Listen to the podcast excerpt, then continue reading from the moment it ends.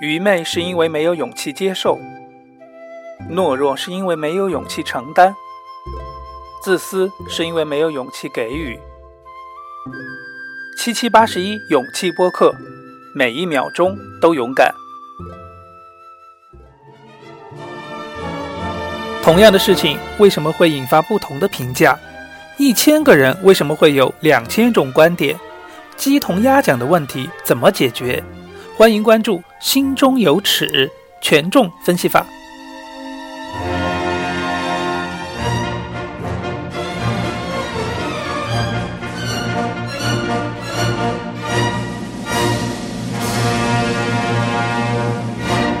大家好，我是七七，欢迎收听七七八十一勇气播客。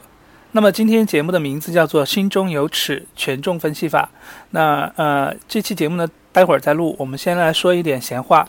呃，首先呢，呃，就是说，呃，我的朋友跟我说，Podcast 里面根本就下载不了我的节目。后来我发现，呃，我节目是放在那个国外的服务器上面的，所以就好像 Google 被 block 了一样。那么。呃，可能就下载国内的朋友下载有问题，我稍后会去调整一下。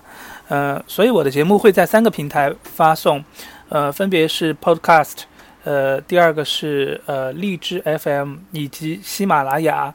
那其实，在国外上传这期节目是有点麻烦的，因为老老是上传不上去，网速也怪怪的，可能因为网络的问题吧，毕竟国内和国外有些区别。那同时在新浪微博上有我个人的微博，那名字。呃，也是搜七七八十一啊，勇气播客也能搜得到，所以呢，就是这几个平台，呃，有兴趣的朋友可以关注。那第二个呢，第二个是，啊，我讲的这些东西，包括这个权重分析法和这个接下来要讲的 SWOT 分析法，以及我之前讲到的一些东西，比如说双赢思维哈，这些东西其实可能有些朋友都学过，或者是说，呃，比我更专业上过课，呃。就是说，嗯，如果你知道的话，也不用觉得嗤之以鼻。就是说我在卖弄，呃，有兴趣就听，没兴趣就算了。第二个就是说，即使你知道，你也不一定会有我的一些理解。那么，所以 anyway 就是，呃，有兴趣就听，不没有兴趣也无所谓。那么我我其实有看到，在我的受众群，我去点他们资料，我看他们不少都是十七八岁的，或者是左右的一些年年龄的朋友。我想。可能我讲的一些东西对你们还是有一些帮助的。Anyway，最后呢是本期的节目的音乐呢，由张惠妹的首张专辑《姐妹》赞助。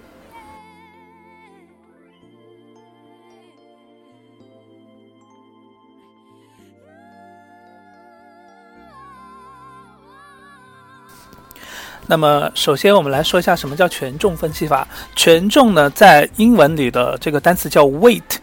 就是重量的意思，所以说其实，嗯，稍后我们来说它就会非常清楚了。其实就是一个，呃，靠重量的一个分析法。那么，呃，呃，首先我来讲一下自己的故事，就是我怎么样学到这个权重分析法的。其实我自己是个金牛座，我很喜欢想事情，我会把一个事情想的，就是说一定要把它想清楚了，然后我就心安理得，我就再也再也不用管它了，因为我觉得我自己已经，呃。心里没有任何的疑惑了，但是当我学到这个权重分析法之后呢，我还是觉得我以前真的是太 naive 了，我真的是太幼稚了，啊，我觉得这个东西，这种分析法的东西，对于我这种人来说，喜欢思考的人来说，简直就是呃一种利器，早就该学了。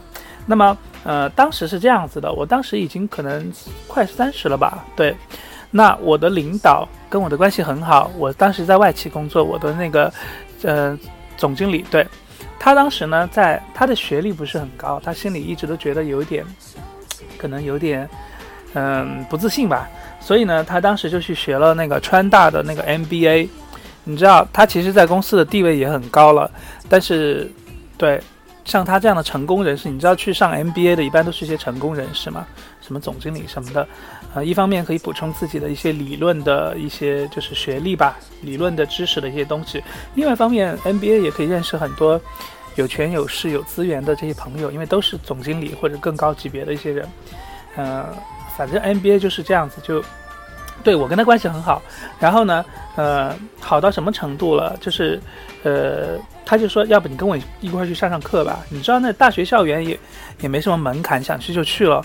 然后我呢，呃，我一向就很喜欢尝试很多新的东西，NBA 对我来说就是很有吸引力。到底是个什么味道的东西呢？是酸的还是甜的还是草莓味的，对不对？所以我就去听了几两门课，我只去听了两堂课，但是我觉得受益匪浅。我觉得我的学习能力真的很强，我就听了两堂课，但这两堂课就是接下来就是我要讲的两期节目。所以说起来呢，我也真的是卖弄，就学了那么一点半点，半半罐水就响叮当了。但是呢。大家也可以跟我一样，就是呃了解一下到底 NBA 里面讲了些什么东西。好，这是我怎么样学到这个武林秘籍的这个这个这个这个一个传奇的经历吧。好，呃，我们接下来就说这个权重分析吧，Weight。好，呃。首先呢，我们举一个例子，这个例子是我最近在听的一个官场小说，它是官场小说里面经常都有这样子的，就是呃要开常委会嘛，县委要开县委常委会，市委要开市委常委会，啊省委要开省委常委会，其实就是几个头头脑脑有资格的人，大家来投票决定一个事情，啊人事啊或者是经济啊或者是政策的一些问题，那么这个这个是一个是我自己编的哈，一个省委的常委会。省委的常委一般有十二个人左右吧，可能有省委书记、省省长，还有什么省委副书记，也许还有副省长哈，还当然还有纪委书记、宣传部长什么什么之类的，大概就这么十二个，啊，然后呢，他们要讨论的今天这个议题是什么呢？是呃，我们这个省到底要不要就是引进外资进行国有企业的改革？可能这个是一个九十年代的事情哈，你知道。很多国有企业发展的非常的缓慢，可能需要这个引进外资打开国门，包括中国进入 WTO 什么之类的这样的一一一系列的事情，但后来都变成现实了哈。我们说当时开了这个会，然后呢，大家就纷纷发表意见了哈。副省长就说：“我认为盲目引入外资会出现很多的问题，比如说国有企业资产流失的问题，就很多人在卖国有企业或者是卖部分股权的时候贱卖了，就自己可能。”得到了一些私利，但实际上贱卖了，什么这种事情就是很很常见嘛，就是一些腐败的问题。那么纪委书记就说：“他说我觉得不破不立，不破坏现有的格局，大胆进行改革就会止步不前。”然后大家纷纷发言嘛。省委秘书长其实这是个最小最小的官了，在在这几个常委里面，他就说国有企业的员工有千千万万，要应。如果说改革的话，可能会引发不稳定、不稳定的因素，因为很多人要下岗嘛，就可能会引起这个群体事件。我们要一切要以这个稳定为主。那这个宣传部长又说，他中国进入 WTO 要趁着这个这个大势，这个有很多政策的优势和福利，就是要趁着这个势头来改革。那省长了，省长就是二号人物了，他也是副书记，他说。呃，国企的发展必须要引进外资以及国外的技术。好，最后省省委书记了，省委书记老大，最后大家都表态了，他一般都最后表态嘛，他就说这是一个全国的趋势啊，我们不妨等等看其他的省份的声音再做决定。其实其实这就是一个老政客，就是不想要当炮灰，就是我们等一等，看看别的省怎么做。我们在做决定，我们不一定要成为成为第一人。好了，大家纷纷发表了意见，那么最后当然就是投票了。可能比如说十二个常委里面有七票压七票压倒六票，或者说是呃平手，那当然就搁置，下次再议，就怎么怎么样。如果反正就是少数服从多数了，这是就是一个官场小说里面哈，我们不说现实，一个呃发生了这么一个事情。就是说，我们发生一些事情的时候，怎么样来做决定？有很多人在讨论的时候，所以往往这个是非常常见的一个事情。有人说好，有人说不好，有人说东，有人说西。正如我在节目的预告里面，就是说，呃，一千个人，呃，都有不同的观点。那么一千个人为什么有两千种观点呢？我说的是，就是人也是在变的。以前我觉得，比如说，我觉得张张惠妹的声音好好听，可能过十年之后，我可能觉得，嗯，不怎么样。这人也是在变的，所以一个人也有可能有两种观点。我们我们我们会是这样的，有的时候觉得这个人好可爱，有的时候觉得这个人好讨讨厌，什么什么之类的。所以立场和东西都会变。所以在这么这么多乱七八糟的观点的情况下，那怎么样来处理这个问题呢？那么呃，下下节我们再说。七七八十一勇气播客，每一秒钟都勇敢。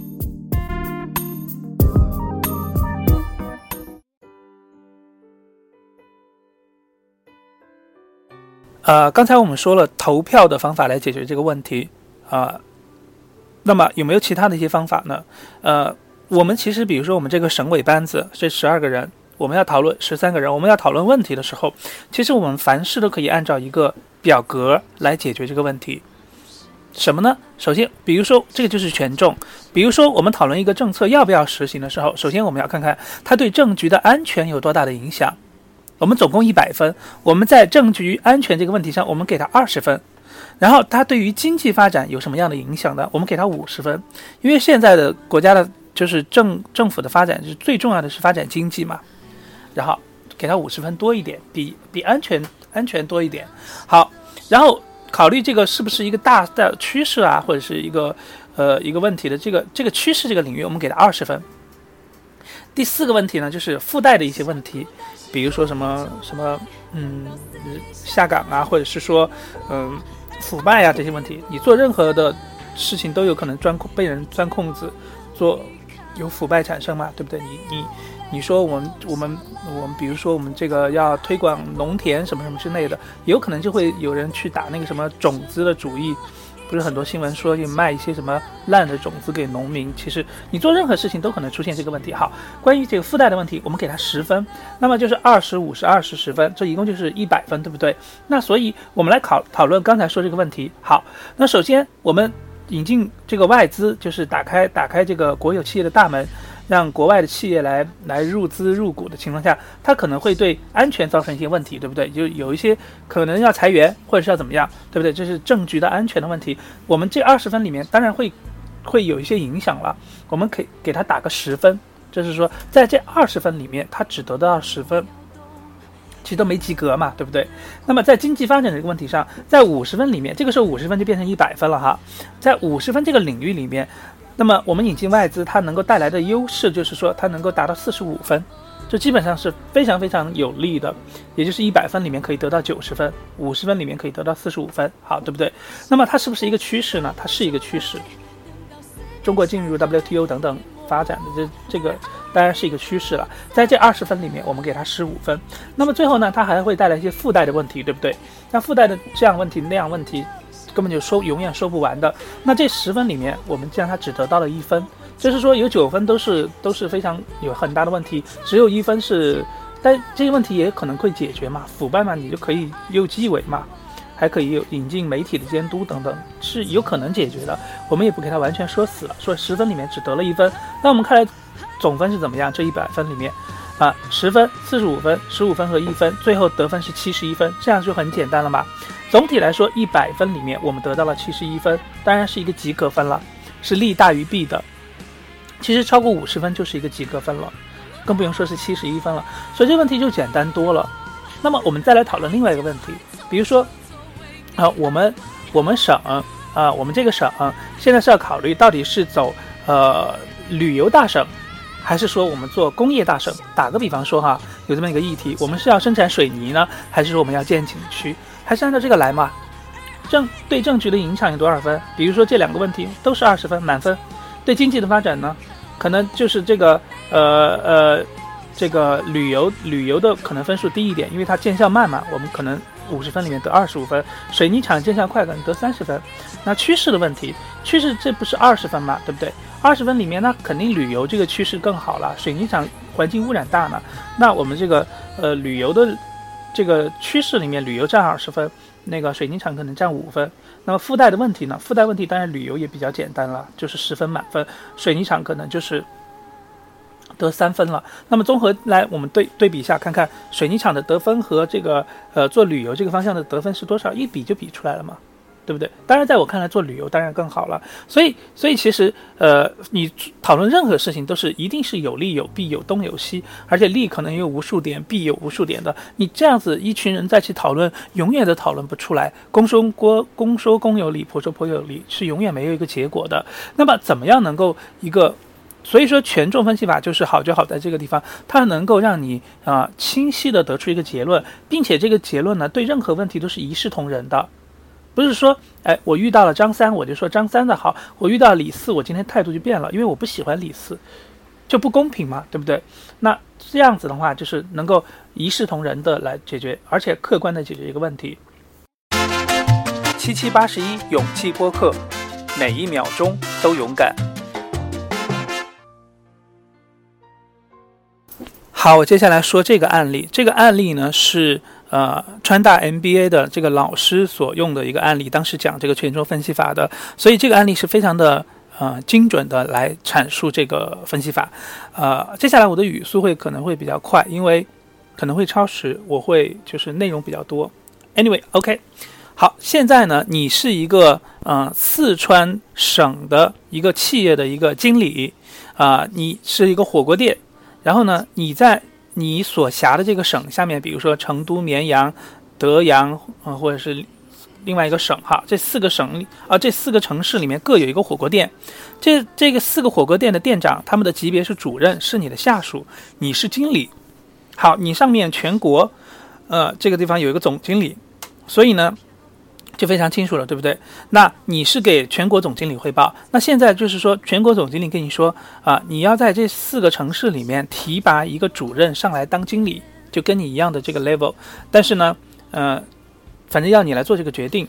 你怎么来做这个事情呢？那你提拔，比如说 A、B、C、D 这四个人，对吧？四个主任，你选 A，你说因为 A 的业绩最高，A 在成都市嘛，对不对？那 B 就不同意了，B 是德阳德阳市的，就说他 A 成都市本来就比德阳市大得多，他根本就不用，他怎么样，他的业绩都是最高啊。但是我接手以来，就是我们这个店原来是啊，每天的营业额是一百万，现在我把它做到两百万了，我提升的快呀，你不能这样子就抹杀我的成绩。那 B 就不同意了，那你选了 B 的话，C 就不同意了。反正大家都有各自的道理，那怎么样来做呢？用权重分析法。好，我快一点讲，怎么样来做？啊，呃，第一个问题，我们来做，把一百分分成不同的分数。好，第一个创新力。创新力是一个领导非常要具备的一个重要的一点，就是说你要有创新研发新的菜品啊，什么什么之类的。火锅店也是，可能隔个五年十年就要装修一次，否则别人就厌烦了，对不对？所以顾客对创新、对菜品啊、装修各方面的创新要求是非常严格的。好，我们给他十五分。好，食品安全还有顾客的投诉这些处理的问题呢，我们给他三十分，因为这也很重要，对不对？那接下来就是团队的领导力。就是你说了话，别人服不服？你这个人做事公不公平，什么之类的，领领导力，这个我们给他十分。那接下来还有最重要的四十五分，我们给哪里？给业绩。说穿了还是业绩最重要嘛，对不对？那所以刚才那个那个，比如说那个德阳的那个 B 说我的翻了很多倍，他可能业绩业绩里面那又怎么说呢？对不对？那好，我们业绩里面这。一共本来才四十五分嘛，我们把这四十五分钟当做一百分，我们再分。这是第一个，是年度的提升，就是你翻了多少倍，我给你六十分的考察。然后年度的总业绩，这个谁的业绩高，谁的业绩低，我们给他四十分，这样就很公允了嘛。这四十五分里面，就是说我们既要考察你的总业绩，也要考察你的这个就是相对前一年的提升的能力。所以呢，所以这四十五分也是由两部分组成的。最后呢，总的这四部分构成了一百分。那么。我们来考察这个干部，这个这个这个这个叫什么？这个主任，他这四个主任得分是什么样？他就非常的公平了，大家都是一个制度。好，这是第一个，就是我们从不同的领域上来考察这四个人。第二个，我们谁说了算？这也很重要啊。我们是怎么评的呢？首先，他的直接领导，他的直接领导就是我嘛，我是他们这四个主任的直接领导，我是经理。我对他们说话是是有用的，但不能说我一个人说了算。我说那我就可以作假了。我说 A 好 A 就好，我说 B 好 B 就好，对不对？所以呢，我我的权重是多少呢？我的权重是四十分。就是我我我说为什么我是四十分呢？我说的是最重要的，因为我最了解他们。其次是谁呢？是他们的直接下属。他们四个主任可能是就下面有他们的下属，比如说厨师长啊，或者是什么长什么长之类的，对不对？前面迎宾的那个叫什么 service，service 什么什么之类的，那他们的说话算多少呢？他们占二十分。再接下来是所有的下属，可能就是清洁工啊什么什么的那些下属的工人，他们有二十五分，他们也说了也算呢，对不对？好，接下来最后呢是上级领导，就是我的头头，我的头头他也有发言权，但是他的发言权没有我大，因为他在上面，他要管全国，他不如我了解，但是他也有他的发言权，他是十五分。好了，我们就可以看看一下，我的发言权最大，但我也不能就是说我一个人说了算。我是四十分，他的下属二十分，所有的最低级的工人二十五分，上级领导十五分。好，这就是从两个维度，我们用了这个呃权重分析法。第一个维度就是说，从他的能力，就是创新、安全、领导力和业绩这四个方面来来这个考察他。另一个方面是从这个范围，就是说呃经理上直接领直接领导、直接下属所有的下属和呃这叫间接下属吧和间接领导这四个部分来，我们叫做环评。来评分，那最后我们得出的每一个人的分，那就是一定是科学的。我说选 A 的话，这不是说我说了算了。最后这个四个报表出来了，选 A 那就是 A，选 B 就是 B，其他人都服气。而且 B 也知道我在什么地方，我拿到这个表就知道我在什么地方我不如 A。那这对一个企业来说是非常重要的。你想，如果一个企业的那个啊考评的体系是不科学的，那那我还考什么考呢？我就无所谓了，我就混日子了。对不对？或者是说，它的考评体系，我将会举另外一个例子哈，是是不科学的，那可能就会造成整个企业的这个呃工作效率的极低，这对上面的这个总经理是一定是不喜欢的，是不想要的一个结果。那对国家来说也是非常不好的一件事情。这个例子大家就知道，跟刚才我们说这个火锅店呢是非常相似的。我们知道。以前我们国家的选拔一个领导干部的时候，我们要考察他，就是说我们要提谁不提谁的时候是什么标准呢？叫做德能勤绩，就是他的道德、他的能力、他勤不勤奋，还有他的业绩，这四个部分相当于每个是百分之二十五的权重。就是说，哎，我跟你说，这个同志是啊，道德水平是很高的，是一向高风亮节的，我要提他。另外一个人就说啊，我不同意，他的成绩不好。然后另外一个反反正大家就是乱七八糟一顿狂说，最后的结果就是非常的德能勤绩。大家一看，相比我刚才说的那个权重分析法的两个维度来看，就是就是知道德能勤绩这个这个东西太不科学了。第一个，它太太粗放了。德，你怎么说一个人德好不好呢？我觉得好就好，我觉得不好就不好。你说他勤奋呢？那我每天都每天都六点下班，其实我是对着我是在喝茶看报纸，对不对？你说他勤奋吗？说不清楚啊，这这这个是非常的，非常的笼统。还有就是谁来考评的问题，也就是说上级领导说了算，这就不如刚才我说的那个东西，就是说上级领导也不一定了解全局啊。也许这个人啊徇私舞弊，这个叫什么欺上瞒下，下面的人对他怨声载道，上面领导看他他他常常拍马屁，就很喜欢他，这也可能会出现问题啊。所以很明显我们就知道，就是说，当然。就是权重分析法一定是优于这个粗暴的。我当然我我不知道哈，我我相信现在的考评方式跟以前应该不一样了。但是大家你懂的，你可以去想一下，就是说一个不好的一个呃一个考评体系的话，它造成的结果是怎怎么样呢？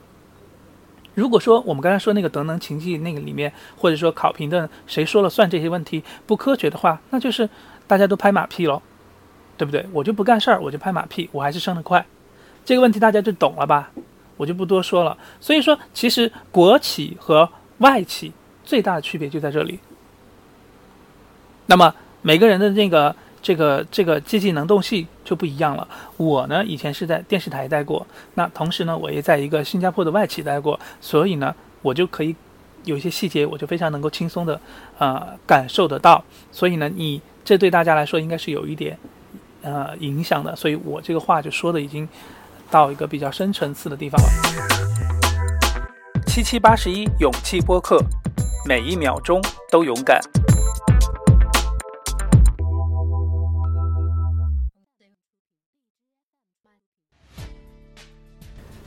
最后呢，让我们欢快的结束这期节目。就是刚才我举的例子呢，都是一些什么决策层，可能你现在还没有到经理，还没有到什么省委书记这样的管理层的，可能你觉得他这个权重分析法对你来说没有用，其实不是。权重分析法是在你生活的方方面面都要出现的，因为为什么呢？你每天都在做决定，对不对？就是比如说你在网上在在淘宝上看中了一件衣服，要不要买？就是今天我们晚上跟女朋友约会，就是说，哎，我们有我们是看这部电影还是看那部电影？其实其实或者是你跟朋友的讨论，时时刻刻都用得到的。再举个例子，那我们常常大家都喜欢讨论电影，对不对？就是我们跟一个朋友讨论电影的时候，就是他就说，我觉得这部片子简直是太烂了，它的情节根本就是胡说八道，根本就连不上嘛，一会儿就东一会儿西。有个人就说，哦，我觉得不错啊，我觉得他特技太棒了，什么什么之类的，对不对？这常常会出现这样的情况，所以那其实就很简单，像奥斯卡或者是这样的，他要评论一部电影好不好的话，他一定是有很多维度的。